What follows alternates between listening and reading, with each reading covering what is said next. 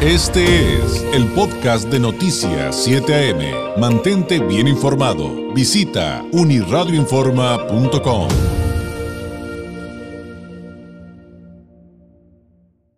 Como todos los lunes, el maestro Jorge Alberto Piquet Corona, abogado fiscalista, columnista. Eh, maestro, ¿cómo estás? Qué gusto saludarte. Muy buenos días. Hola, ¿qué tal? Muy buenos días, David. Gusto saludarte, al igual que todos los lunes y a todos tus radio escuchas. Oye, hoy vamos a hablar del Plan Maestro 2024 del SAT. A ver, platícanos de qué viene, en qué consiste. Y ahorita te pregunto algo que me está haciendo mucho ruido de lo poquito que he leído del tema, pero bueno, vamos por, por lo principal. Eh, ¿En qué consiste este Plan Maestro 2024?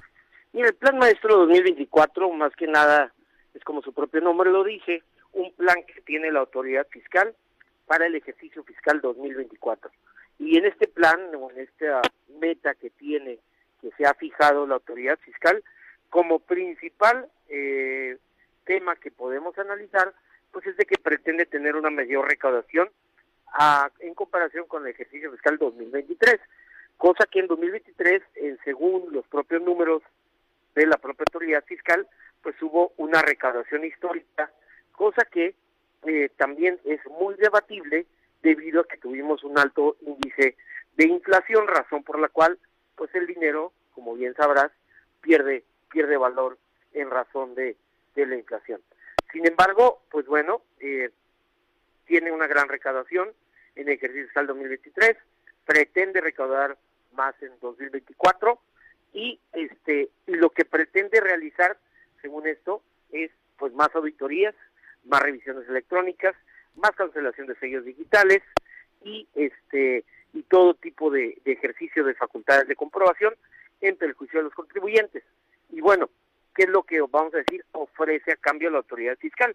Lo que ofrece a cambio es que en menos de 10 días los contribuyentes tengan acceso a las citas, ¿no? Una cita en el SAT, en, en el área de asistencia contribuyente, cosa que hemos visto que durante, de hecho, nace en la pandemia, y, se ha venido arrastrando al día de hoy, eh, temas de corrupción por eh, la obtención de una cita que es para la fiel, para darte de alta, etcétera, ¿no? Para hacer cualquier cambio dentro de tu régimen, pues bueno, eh, vimos que se ejercían actos de corrupción en aras de conseguirte una cita rápida y hoy en día se comprometen que para el 2024 como máximo los contribuyentes esperarán un término de 10 días, ¿no? Son de los puntos que más me llaman la atención y bueno, retomando el tema de la fiscalización, ¿cuáles serán los temas y los puntos que más pretende revisar la autoridad fiscal?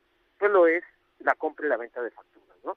Eh, durante muchísimo eh, tiempo, desde, desde que nace la reforma al artículo 69 eh, de Código Fiscal de la Federación, la autoridad fiscal ha ejercido eh, un sinnúmero de, acciones en aras de evitar esta práctica que la verdad desgraciadamente no no no se ha este reducido considerablemente eh, al contrario todavía subsiste y todavía erróneamente muchos contribuyentes creen que están haciendo lo correcto el de la compra y la venta de las facturas que como bien sabrán algunos esto se considera además de un tema de carácter fiscal, un delito.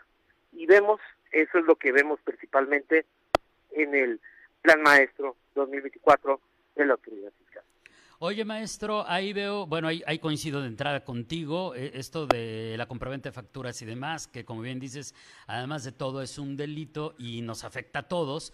Eh, creo que esa parte, como bien dices, es muy positiva, pero eh, me, llama, me llama la atención dos cosas. La primera es si realmente crees que van a lograr este objetivo de poder atender las citas dentro de los primeros 10 días hábiles sin que haya moche y sin que tengas que pagar para conseguir una cita, o simplemente para irme algo más sencillo, para que ahora sí funcione su, su portal, que ha sido un tema de ya, pues ya de años, ¿no? Eh, ¿Es algo que sí ves posible en función de lo que están planteando?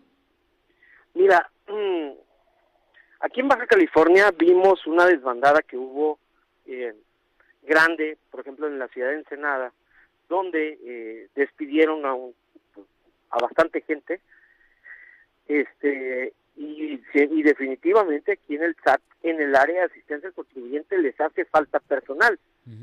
para una plaza tan grande como lo es la de Baja California, particularmente Tijuana, con dos millones de habitantes, Ensenada con 800, Mexicali con un millón, la verdad que, no sé, 30 personas que pudiesen trabajar en el área como tal, atendiendo a los contribuyentes, digo, puede haber muchos jefes, etcétera, pero para 30 personas la verdad es que es, es muy poquito, ¿no? Entonces, yo sí lo veo complicado, ojalá que lo cumplan, el tema de darle citas rápido, ¿no?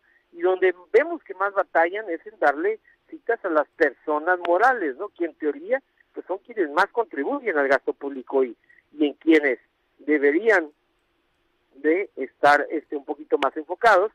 Y bueno, desgraciadamente en esta área no, no le meten el presupuesto suficiente en el área de asistencia contribuyente y es el área, vamos a decirlo, amigable del SAT, ¿no? Donde uno va a darse de alta, a hacer sus cambios, ¿no? A solicitar este marbetes. Entonces, este es el área que más debería de tener un mejor asistencia al contribuyente. Claro, sin duda. Ahora, la otra pregunta, aunque ya tengo una tercera del público que está bien interesante y ahorita te la planteo, maestro.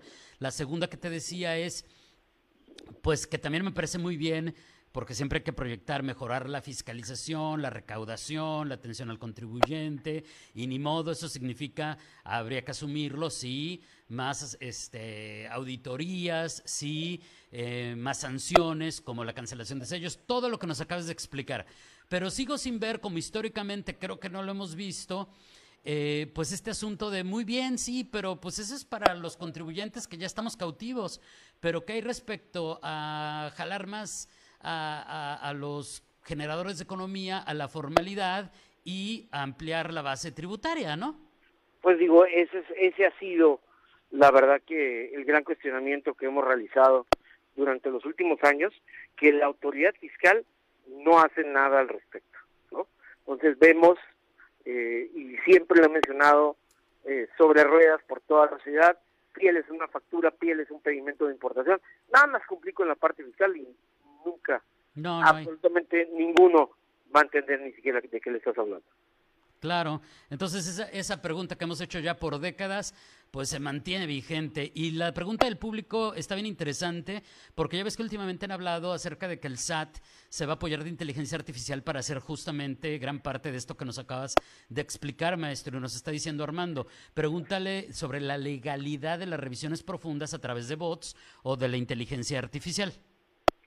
Digo, la legalidad existe, es la legalidad y el sustento lo es eh, el artículo 42, fracción novena del Código Fiscal de la Federación, donde eh, se le faculta a la autoridad fiscal de practicar revisiones electrónicas, ¿no? Y bueno, era, era de esperarse, precisamente de eso escribí el día de hoy, era de esperarse que en algún momento iba a utilizar la inteligencia financiera la autoridad fiscal. Ya desde hace bastantes años utiliza este no tanto la inteligencia financiera, la inteligencia artificial, perdón, sino eh, los propios números para determinar si un contribuyente está omitiendo el pago de los impuestos o no. Hoy en día, cada vez más, pues intenta utilizar esa inteligencia financiera, pero bueno, repito, es en contra de quienes ya tenemos un RFC.